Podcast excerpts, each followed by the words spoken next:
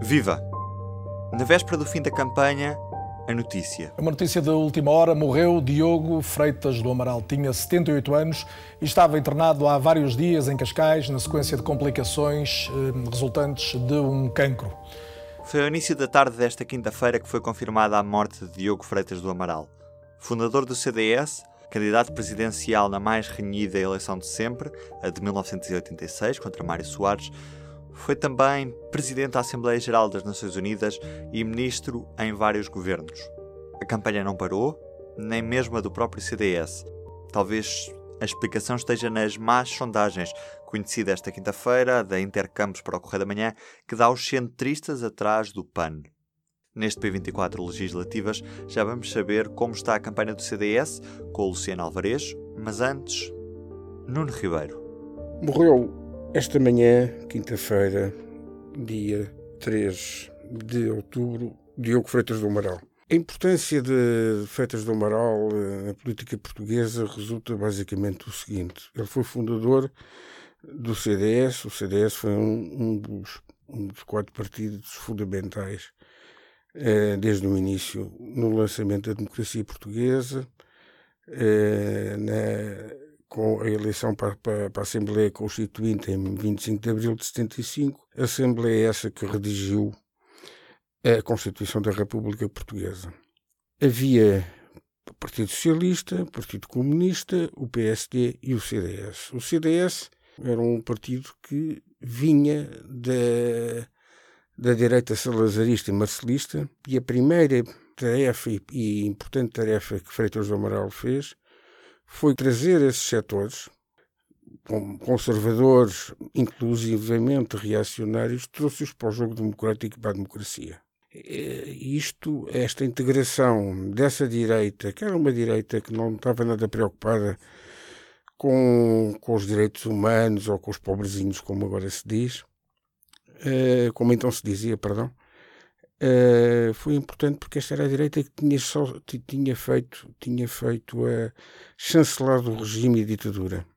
Curiosamente, aliás, uh, na Faculdade de Direito de Lisboa, o professor Freitas do Amaral, na altura, era, na altura não era professor, era assistente de Direito Administrativo do, do Marcelo Caetano. Depois teve uma, uma altura em, na, na votação da, da Constituição, o CDS foi o único partido que votou contra, contra os chamados princípios socialistas da Constituição.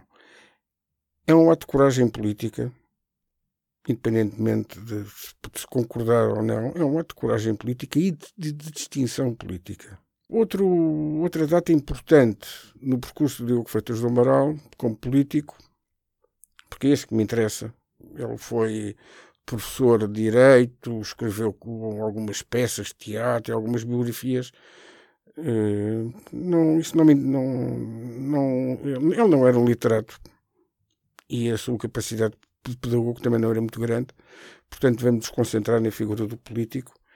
É o terceiro, o terceiro momento importante dele como político é em 1978, quando ele não só apoia o governo, o segundo governo constitucional de Mário Soares, como manda três ministros para esse governo.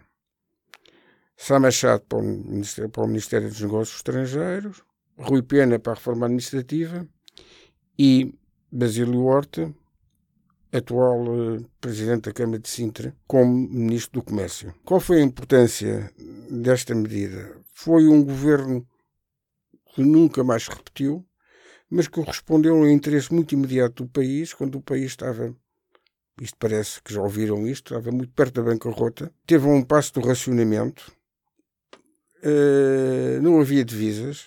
Mário Soares não quis vender o ouro para, para, para gerar divisas, então mandou, numa situação de emergência, Vítor Constâncio, então Ministro das Finanças, jovem Ministro das Finanças, ao Banco Mundial buscar uh, eh, 500 milhões de dólares.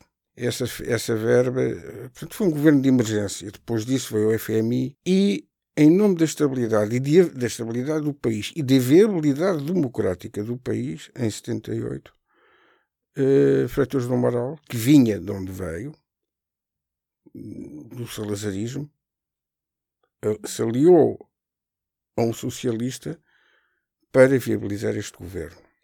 Dois anos a seguir, Freitas do Moral, conjuntamente com Francisco Sá Carneiro e Gonçalo Ribeiro Teles, fundam a Aliança Democrática AD, que, como sabemos, teve eh, durante anos o controle político do país. No entanto, algo distinguia Freitas do Amaral de outros setores do CDS. E aqui entramos já, digamos, no preâmbulo da contemporaneidade do atual PP e que levou à saída de, de Freitas do Amaral do partido.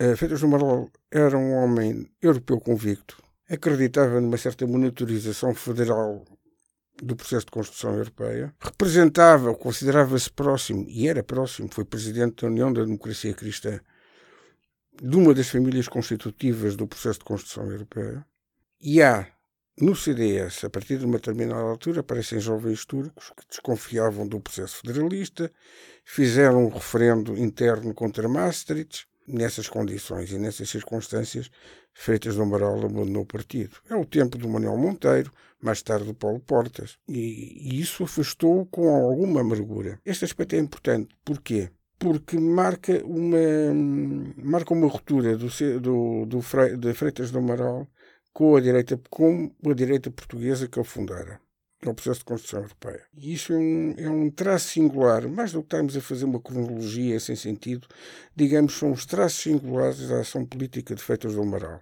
O percurso improvável de um homem que, de um homem que nasceu para ser, nasceu no conforto de um regime como Delfim, do professor, pelo menos Delfim, de, eh, profissional, como, como professor na Faculdade de Direito de Lisboa, e que foi procurando o seu caminho. Como ele dizia, terceiro volume do livro dele, citando o Sinatra, o My Way. And now the end is near, and so I face the final curtain. Curiosamente aí não, não, se, não se fez referência às duas primeiras estrofes que dizem e agora que o fim está próximo e eu estou em frente à, cortina final. A cortina final foi hoje. Os primeiros cartazes do, do CDS a seguir ao 74, a 1974, era rigorosamente ao centro. Era uma expressão que ficou célebre. Só que no CDS, como no PSD, albergaram tudo o que era salazarista, etc, etc. E houve muitos setores da direita que nunca lhe perdoaram isso que nunca lhe perdoaram isso e ele conviveu bem com isso, fez o seu percurso, as suas opções, que foram estas que eu, que eu referi em termos políticos, não se, não se esquecendo de sublinhar que desde 2006, desde que ele tinha sido um breve ministro de Negócios Estrangeiros de Sócrates, depois de abandonar o Palácio das Necessidades, desde 2006 ele vivia no ostracismo. É curioso que um homem que funda um partido, que é um partido político, é algo que representa comunhão, assemblagem, eh, morre só politicamente. Quando comemoramos os 40 anos da Assembleia Constituinte, ele, porque a vida passa para todos, era de um dos poucos constituintes vivos. Dados à Constituinte, que é o que quero dizer. E ele conta aquela história deliciosa da experiência do, do, do, funcionário da Assembleia, que já tinha visto o pai dele sentado no mesmo sítio, o pai tinha, tinha sido deputado da União Nacional e da Ação Nacional Popular e ele queixa-se do frio, de uns ventos no verão cá por ali. E ele hum, diz-lhe, curioso, tem graça, já o paizinho se queixava do mesmo. Ele diz-me isto, com, eu vou dizer até-me a rir. Há uma certa comicidade disto. Também com a morte de Freitas do Amaral, ao fim, e isto é a parte mais atual, ao fim de uma, de uma gênese de políticos em Portugal, que era a gênese elitista socialmente, ligada à, à Faculdade de Direito da Universidade de Lisboa, de que, aquele, que aquele que ainda hoje exerce poder e sobreviveu e está a sobreviver ao tempo, até porque é, bastante, é um pouco mais jovem, é Marcelo Rebelo de Sousa. Mas está-se a fechar este ciclo. Este ciclo de, de famílias nascidas no regime, Freitas e Marcelo, que eh, são, foram, foram e são protagonistas da vida política. Depois de Marcelo, não estou a ver mais ninguém.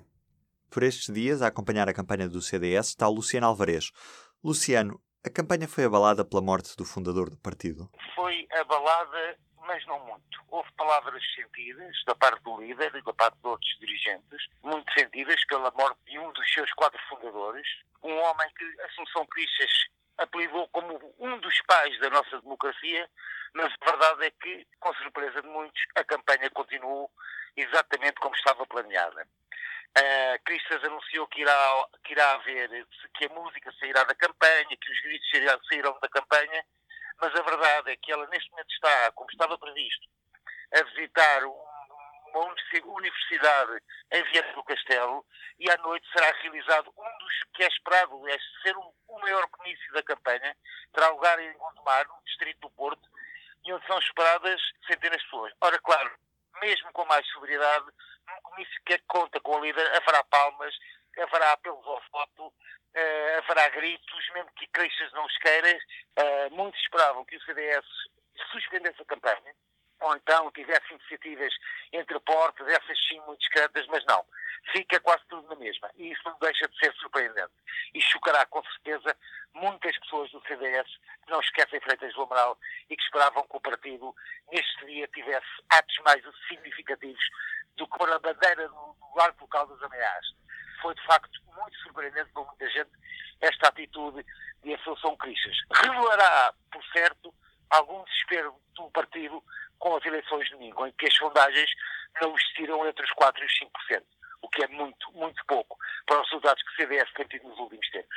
Este episódio teve produção, guião, condução e edição de Ruben Martins, comentários de Nuno Ribeiro e reportagem de Luciano Alvarez. A conversa com Nuno Ribeiro é a da Aline Flor. Antes dos votos, ouça as legislativas no P24. Estamos de volta amanhã para as despedidas desta série.